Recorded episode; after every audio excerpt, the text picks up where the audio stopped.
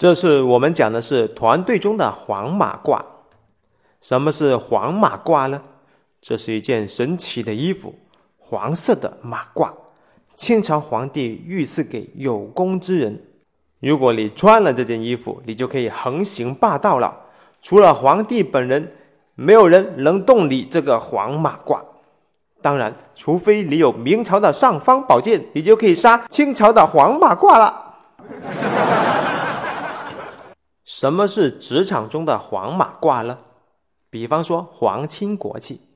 老板的亲戚，老板的老婆的亲戚，或者是重要客户所介绍进来的一些关系户，诸如此类的等等，这种的黄马褂，他们通过非正常的渠道入职，所以你不能正常的来管理他，也不能通过正常的方式炒他鱿鱼。这些黄马褂有恃无恐，很难管理，他将成为你工作中的一个大麻烦。你可能会想，老板犯傻吗？为什么要招黄马褂来麻烦自己呢？且听一段两个老板的对话。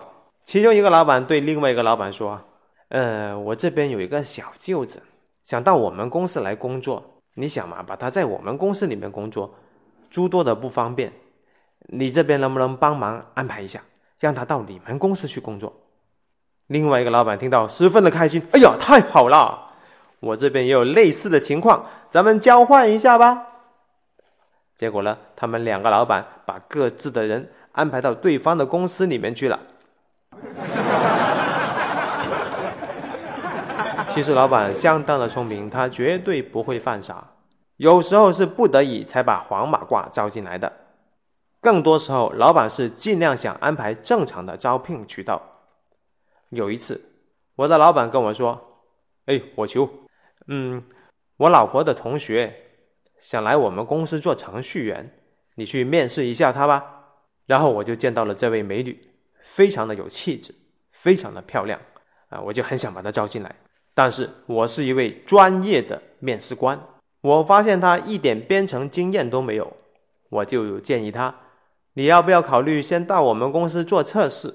你利用业余的时间学习编程，当你编程水平上去以后。再把你转为程序员，结果他坚决不答应，那我没办法了。最后我跟我的老板汇报，一个人到公司上班，什么贡献都没有，拿着公司的薪金来学写程序，这是不合适的。所以我建议他先从测试开始，能为公司做出一些贡献，同时利用业余时间去学习这个编程，将来再把他转为程序员。结果他不答应，所以呢，我的最终建议就是不要录用他。通过这个事情，老板对我十分的赏识。首先是我帮他解决了这个黄马褂的问题，第二点就是他觉得我非常的为公司着想。当然，这个事情到现在我还有点后悔，我干嘛这么大公无私呢？我把美女招进来不就好了呗？这对鼓舞士气是相当重要的。老板不得已把黄马褂招到自己的公司，他一定是有难言之隐。我们要为老板排忧解难。所谓拿人钱财替人消灾，我们拿着老板的工资，我们就要为老板解决问题。那么，我们是不是要默默接受团队中的黄马褂呢？当然不是啦。你首先要做的第一个事情就是。你要了解你的团队里面到底哪一些是黄马褂。有一次，有一个项目成立了，老板给了我一波人手，我就私下的去问老板：“哎，老板，我这个 team 里面有没有黄马褂？”老板有点不好意思的跟我说：“呃，火球啊，除了你以外，其他都是。”Oh my god，老板你也太看得起我了吧！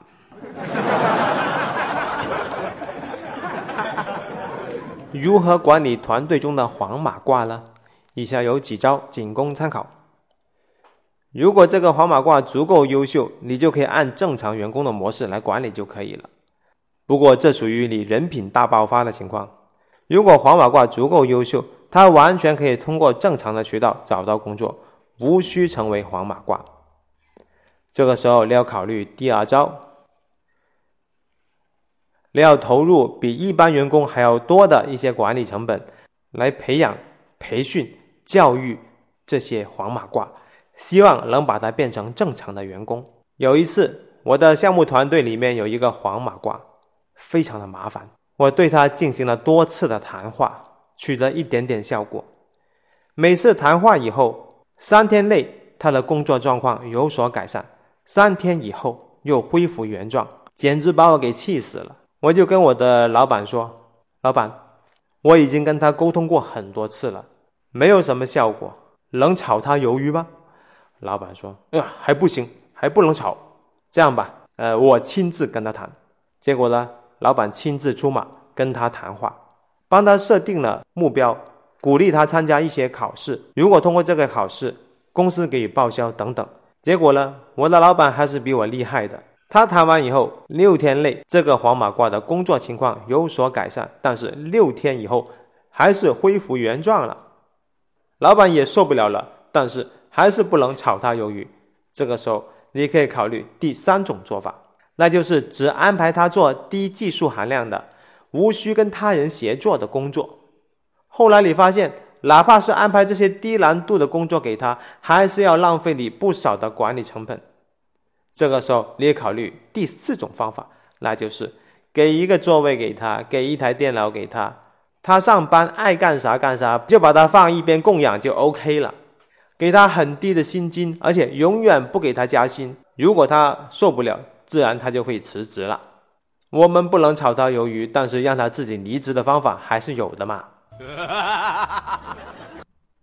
黄马褂有一个使用大忌，那就是不要让他做涉外型的工作。我们曾经有血的教训，我们觉得前台这个工作比较简单，那就安排他去做吧。结果他工作态度非常不好，客户的来电他非常不礼貌，客户来访也非常不礼貌。直到有一天，有一位跟我们老板很熟的客户。来到了我们公司，这个前台做了接待，结果给这个客户的感觉非常不好。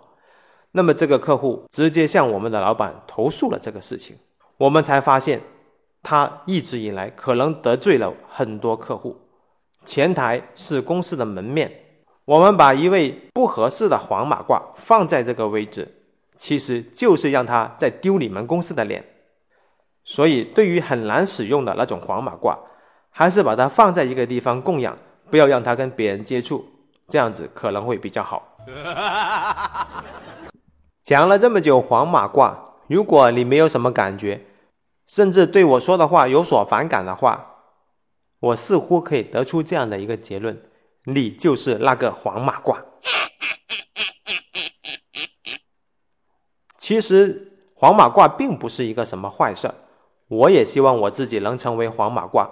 这样子我就有先天的优势，但是我需要有危机意识，我要付出加倍的努力，让别人刮目相看。